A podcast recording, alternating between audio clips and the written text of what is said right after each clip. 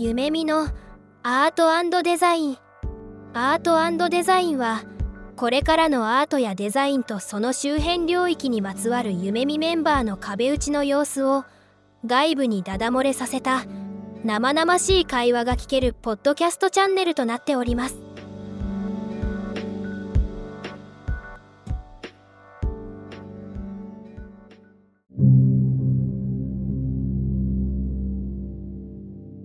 皆さん、こんにちは。今日も夢見アートデザイン始めていこうと思います。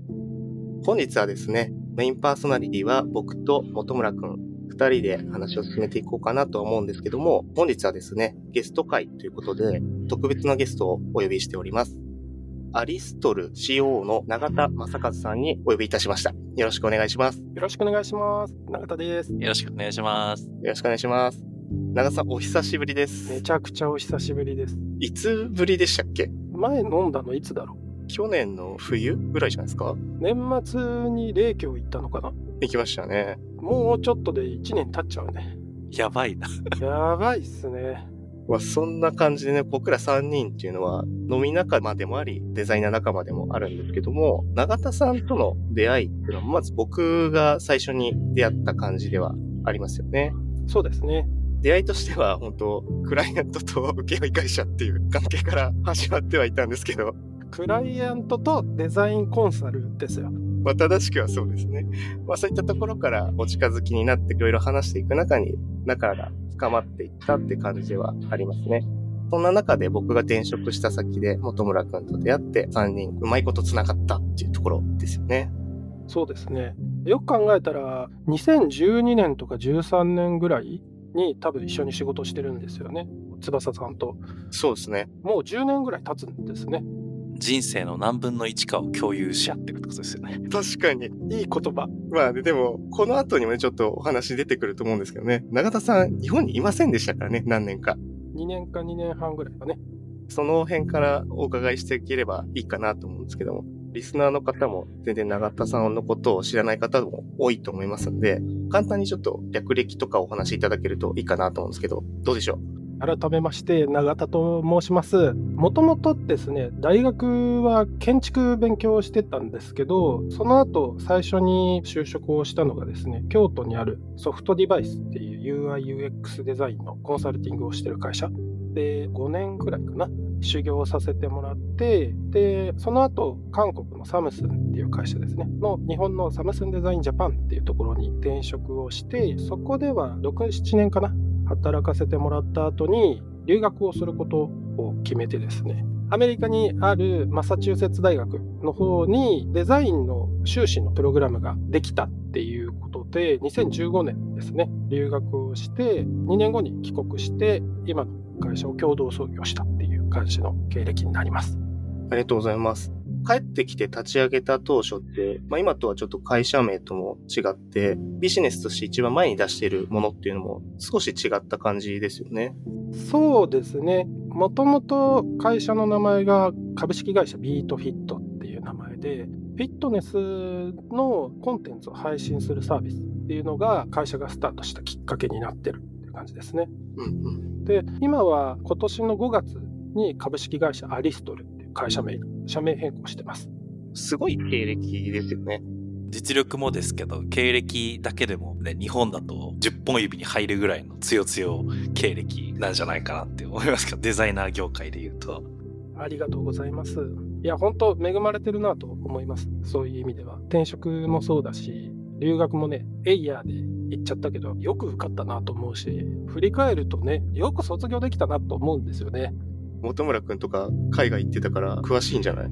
まず、マサチューセッツ工科大学のデザイン修士プログラムっていうところもすごいですけど、プラスでフルブライト小学生っていうところ僕知らなかったんですけど、そこにも受かってるっていうのがすごいなっていうのを改めて見て思ったんですけど、どんな感じで受けようってなったんですか？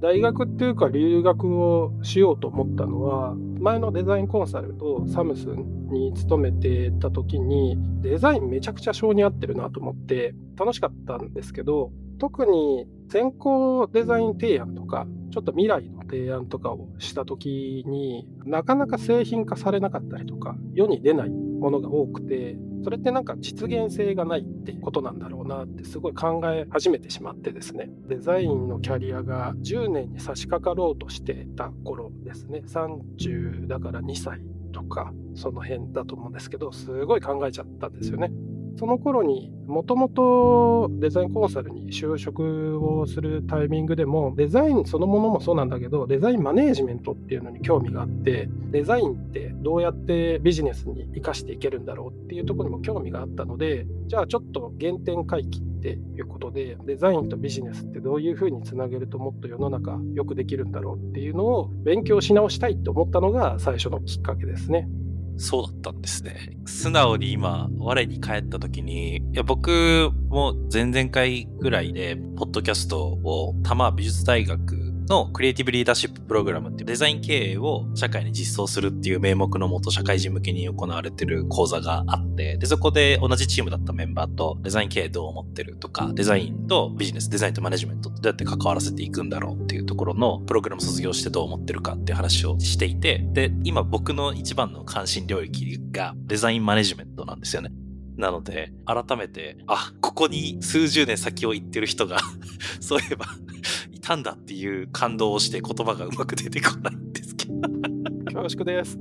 最初デザインコンサルで働いてたんですけど、その後サムスンに行ったのもそのあたりがきっかけだったかな。会社の中でどういうふうにデザインって使われてるんだろうとか、デザインのチームってどういうふうに動いてんだろうっていうのが知りたくて、デザインコンサルの中だとなかなかそこ、クライアント先の会社までは見えない中の組織、どう動いてるかっていうのまでは詳しく分かんなかったっていうのもあって、で、だったら行ってしまった方がいいかなっていうのもあって、当時デザインがすごい強いって言われてたり、デザイン経営みたいなことを推進をしてた会社っていうのがサムスンだったので、それでサムスンに転職したっていうのはありますね。うん。なんで、留学前からそうですね、デザインマネジメントとか、デザインかけるビジネスみたいなのは、振り返ると、節目節目できっかけになってるかなとは思いますね。長津さんの今の話聞いて思ったのは、経歴だとデザインコンサルから大手企業の中のデザイナーで、留学を経て今スタートアップのチーフプロダクトオフィサーからチーフオペレーションオフィサーっていうキャリアを歩まれてると思うんですけど、一つ一つ少しずつ切り取っていきながらお話できればと思うんですけど、やっぱデザインコンサルっていう立ち位置だと、企業の中でのデザインとビジネスの紐づきって見えないものというか、そこから先にデザインコンサルっていう立場の中から一歩踏み込んでいけるみたいな、そういう道筋は当時は見えなかったですかね？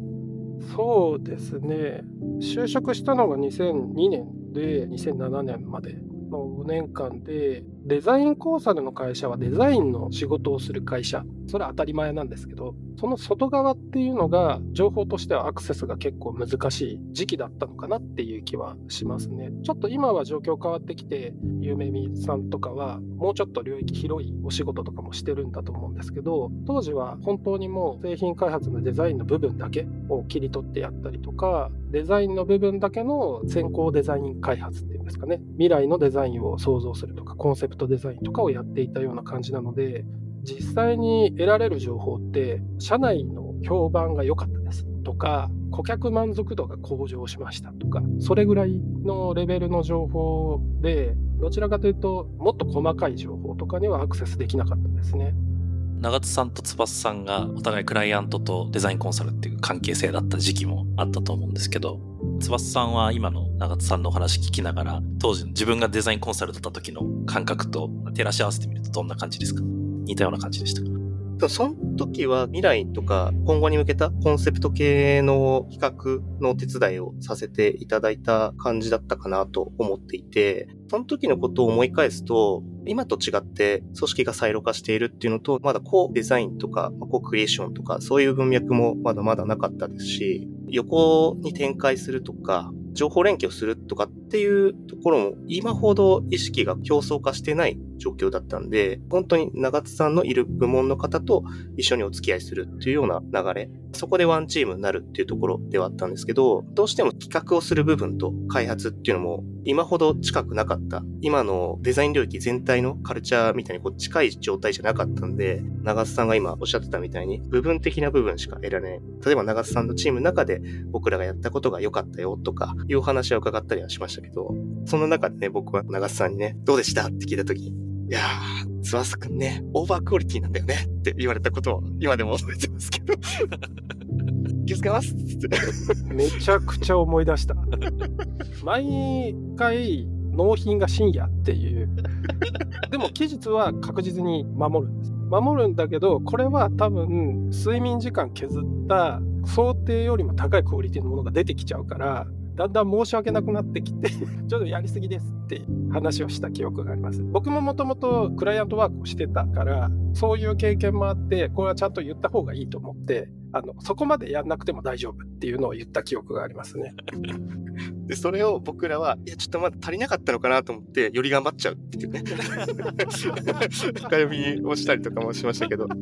そういう関係性だったからこそ、プロジェクト終わって懇親会とかやった時に、本当に打ち解けた感じで、いろいろお話を伺えたかなっていうのも今思い返すと覚えてますね。なるほどですね。ありがとうございます。ハムスンに転職されてからは、その時に翼さんと一緒にお仕事されてたってところだと思うんですけど、その内部の役割みたいなところは、デザインのマネージャーって感じだったんですかね？そうですね UIUX の部門のマネージャーっていう職種ではあったんですけどプレイングマネージャーなのでめちゃくちゃ UI の使用書とかも書いてましたね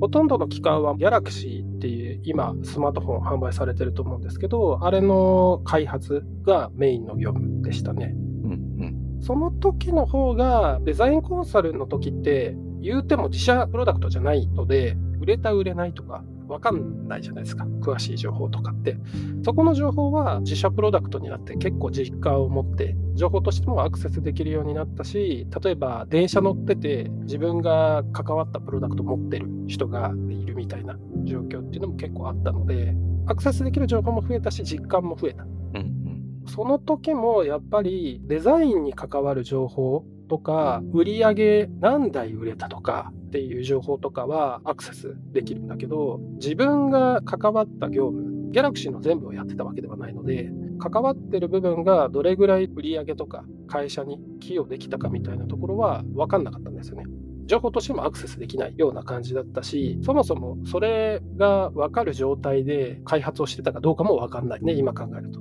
なるほど。そのあたりの売り上げにつながるデザインの効果、貢献みたいなところは、大きな企業の中に入っても見ることができなかったっていう中で、さらに深掘って、どういう風なビジネスの中の要素があって、で、どういう風にデザインは生きてくるのかっていうのを大学院で勉強しようっていう風になったってことなんですかね。そうですね。はい。実際に行かれてみて、これが一番得たものだったみたいなものってありますか？得たものの中で一番重要だったなって今振り返って思うのは自分で作って自分で収益を上げるみたいな。一連の流れの中でやらされるんですよね。自分で出資をして100ロットキッチンツール作って売れみたいなことやらされるので3人1組でそれやるんですけど、まあ、違うバックグラウンドを持った人ですね。ビジネスのバックグラウンドと、エンジニアリングのバックグラウンドと、デザインのバックグラウンドを持った。3人1組のチームでやるんですけど、なかなかなんかこう自分で企画からマーケティング、セールスとかも含めてやるみたいなことってなくて、関われてもデザインと開発のところだったと思うんですけど、働いてる時はそこにはアクセスできなかったので、それはすごい一番大きな学びであり体験だったかなと思いますね。起業するきっかけにもなってるので、うんうん。なんか、ここまで僕、ガンガン質問しちゃったんですけど、翼さん、聞いてみたいことありますか？なんかその留学の中で、今までサムスンジャパンにいて、そういう情報にアクセスできなかったっていうのと、部分的なデザイン領域に関して、まあ役割っていうのを担っていたけど、もう留学したことでそういったより広いところにアプローチすることができるようになった中で、一番葛藤した部分とかって何かあります？結構ショッキングだったのが、僕は UI、UX デザイナーだと思ってたんですよね、当時。UI、UX の仕事しかしてないので、グラフィックデザインもプロダクトデザインもやってないし、グラフィックデザインはグラフィックデザイナーとは名乗れないけど、UI に関わるグラフィックのデザインはします。ただ、グラフィックデザイナーではありません。そんな恐れ多くて名乗れないですよっていうスタンスだったんだけど、留学してプロジェクトでデザイナーが1人入るじゃないですか。デザイナーじゃない人から見たデザイナーって、プロダクトデザイナーであり、グラフィックデザイナーであり、UI デザイナーであり、UX デザイナーなんですよね。なんだったらもう服まで作れるぐらいのイメージ。T シャツとかデザインできるんですよね、みたいな。ノベルティぐらいだったら、みたいな感じで、あの、何でもできると思われてる。だから、何でもやんないといけなくて、ノーって言いづらいよね。3人役割、バックグラウンドが違う人入ってきてて、それぞれのバックグラウンドで貢献するっていう目的でチームを組んでるので、なんて本当何でもやりましたね、当時。色ってどうやって決めたらいいの？みたいな。うん、みたいな。いわゆるデザインと呼ばれるものに関しては、全てのジャッジを求められる。で、全ての責任を負うっていうような形だったので、すごいことですよね。今、振り返ると。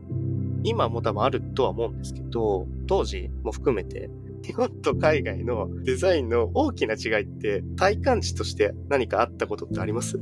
実はフルブライト奨学金の面接でも聞かれたんですよそれ行く前に。へ日本と韓国とアメリカのデザインの違いって何って聞かれたんですよね。でその時答えたのが日本のデザインは研ぎ澄ませるのがすごく得意。洗練っていう特徴があるんじゃないかと。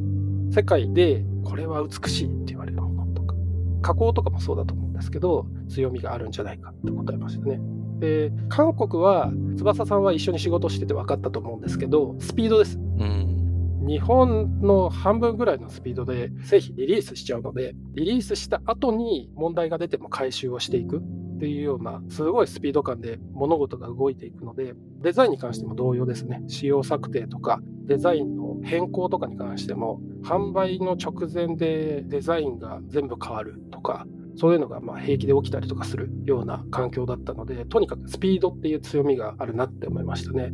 で、アメリカは、アメリカで働いたことはないんですけど、インテグレーション、融合みたいな強みがあるんじゃないかなって思ってました。っていうのが、留学してる時にスタートアップの立ち上げとかに3社ぐらい関わったのかな。現地のスタートアップですね。大学発のスタートアップだったんですけど、その時もビジネスサイドの人たちだったりとか、エンジニアリングサイドの人たちとかとすごい密に関わるんですよね。デザインを進めていく時も、ビジネスピッチをする時も、デザイナーの意見だったりとか、デザイナーにストーリーを作らせるみたいなやり方だったりとか、なので、研ぎ澄ませるっていうよりか混じり合うみたいな感じの仕事の仕方がすごく多くて、職域がすごい曖昧な感じ、プロジェクトをやってても。なんかそんな印象がありましたね。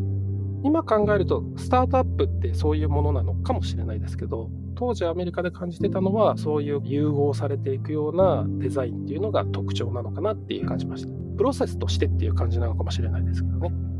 ちなみに、今とかどう思います？今、日本にいて、数年経つと思うんですけど、その中で起業されて CPO から COO っていう役割に変化する中で、日本だけじゃなくて他のグローバルの視点も見たりするとは思うんですよ。過去から今にわたって変わってきたことってなんかありそうですか？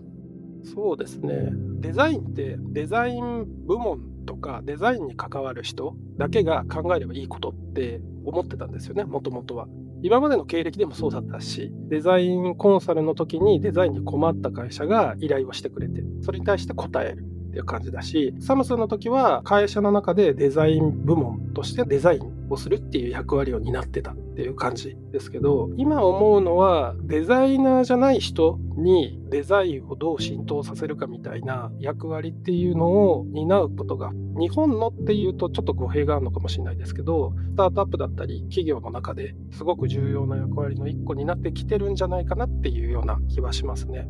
留学を決めた一つの理由でもあるんですけど、2015年に留学してるからそれよりちょっと前ですねの時に UI デザインっていう仕事はなくなると思ったんですよ。うんうんうん UX デザインっていう仕事は UI デザインの仕事がなくなった5年後ぐらいになくなるんじゃないかって思ったんですよ。専門職能として一般化されるような感じのイメージ。僕が思ったよりは進まなかったけど、そういうのが日本の中でも進んでいってるような感じはしますね。別にデザイナーじゃなくてよくないですか？いうような感覚。そうですね。確かに。特にマテリアルデザイン以降は同じ感覚を持っていて、そのタイミングの時僕ちょうどアメリカで働いてたんですけど、いやもうこれ UI デザインじゃなくて UI コンポーネントのアセンブルだよねみたいな話をしてて アセンブラーは残るけど UI デザイナー残んねえよみたいな。多分 Apple とか Google しかやらないよみたいな話をちょうどしてたんで、すごいわかるなと思いながら今聞いてましたね。面白いですね。今の長須さんの考えてた時間っていうのが5年遅れで日本で今歩み始めてるなって感じはしますけどね。なんか2015年の入学前あたりに UI なくなるかもって思っていて、で、今まさに UI がちょっと、うーんってなってたところに UX みたいのが台頭し始めてきている状態じゃないですか、日本だと。ちょうどなんか10年違いでこう流れが変わってきてるのかなっていうのがあるんで、かなり先行ってますね。なるほど。結構いい時間なんで、少し話を閉じていきたいんですけど、あの、1回目のところで聞いておきたいなと思ったのは、留学を経てデザインとまビジネスのつながりってより深く理解されたと思うんですけど、中田さんの中でデザインってどこまでを含みますか？っていうのはちょっと気になっていて、どこにデザインが必要で、どこまでがデザインで、自分はデザイナーなのかみたいな、そのあたり、長田さんがどういう感覚で今取り組まれてるのかちょっと気になってるんですが、いかがでしょうか？起業してすごい思うのが、デザインの仕事なんだけどデザインの仕事じゃない仕事っていうのがすごい増えてる気がしていて例えばデザインとマーケティングの間とか作った広告に対して数字の PDC を回していく。からマーケティングの知識とかが必要になってきたりマーケターの感性とかをデザインにどう反映させるかっていうのの方がデザイナーのセンスを生かすっていうことより大事だったりとかするっていうような境界領域の曖昧なところの仕事だったりとかビジネスもそうですよね。意思決定の中で機能開発をしていく中でもそれって収益化にしっかり反映されるものなのかそれ以外にも事業計画の中で将来の事業にすごい大事な機能なのかみたいなのもすごいビジネスとデザインの境界の領域だと思うんですけどそういうのがすごい増えていって純粋なデザインの業務っていうのは逆に評価されなかったりとか自分の中での役割としては得意なんだけど求められてない感じはすごくしますね。ちょっと葛藤もあるんですけどすいません。抽象的な。いやいやいや、興味深い回答で、僕自身、まあ、翼さんもなんですけど、まあ、夢見の中で取締役っていう肩書きをもらう中で、お客さんに対して、まあ、クライアントワークをする。クライアントとしてデザインコンサルとして関わるっていうのはもちろんあるんですけど、一方で、夢見に立ち返ってみると、夢見のデザインのビジネスを大きくしていくっていう事業会社性もあって、そこに対してどうやってアプローチするかっていうのを見ている中で、デザインってどっからどこまでデザインだったっけっていうのはすごいデザインマネジメントに興味が出た過程の中で出てきて、なんて言い換えるといいんだろうっていうふうに、まあ、常々思っているんですね。最近よくこれがちょっとしっくりくるなって思ったのが、ポッドキャストの他のチャンネルで UX ポッドキャストっていうスウェーデンのデザイナーの方がやってるやつがあるんですけど、その中でデザインって呼ばずに意思決定のシステムだっていう風に呼ぶと結構しっくりくるよっていう話があったんです。意思決定の質を高めるための活動っていうのをデザインだと捉えると結構いろんなところでそういう活動してても納得できるっていう話をされていたなるほどねっていう風に最近思っていて、長田さんどう見てるのかなっていうのをちょっと気になって聞いてみたっていうところでしたね。意思決定の質を高める確かに勇気を持って意思決定をできる状態にするとか各専門領域をつなぐっていうお仕事の役割がすごい強くなったりとか各専門領域の中での意思決定っていうのを促進したり支援をするっていう役割が強くなってるっていうのはあるのかもしれないですね。ありがとうございます。時間もいい感じなので、1話目を翼さんに締めていただければと思うんですけど、ちょっとどうですか、1話目。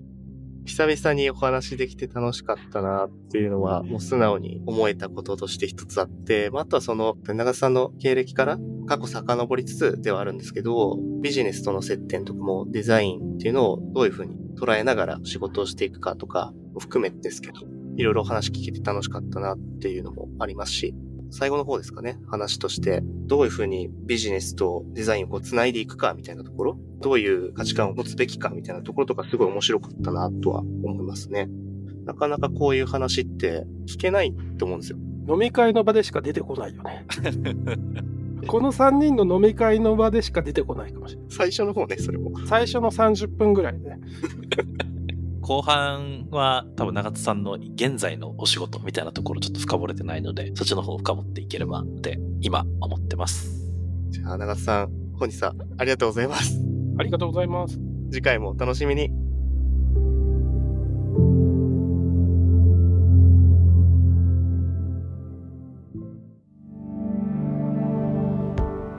今回のエピソードはいかがでしたか？聞いていただいた皆さんに少しでも何か新しい発見があれば嬉しいなと思っています。もし、ゆめみアートデザインのポッドキャストを楽しんでいただけていましたら、ぜひフォローとレビューをお願いいたします。最後に簡単な案内をさせてください。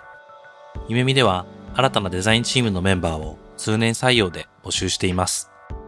詳しくは概要欄のリンクからご覧ください。また、デザインインターンも春と夏に開催しておりますので、学生の皆様はそちらもご覧いただければと思います。それではまた次回お会いできることを楽しみにしています。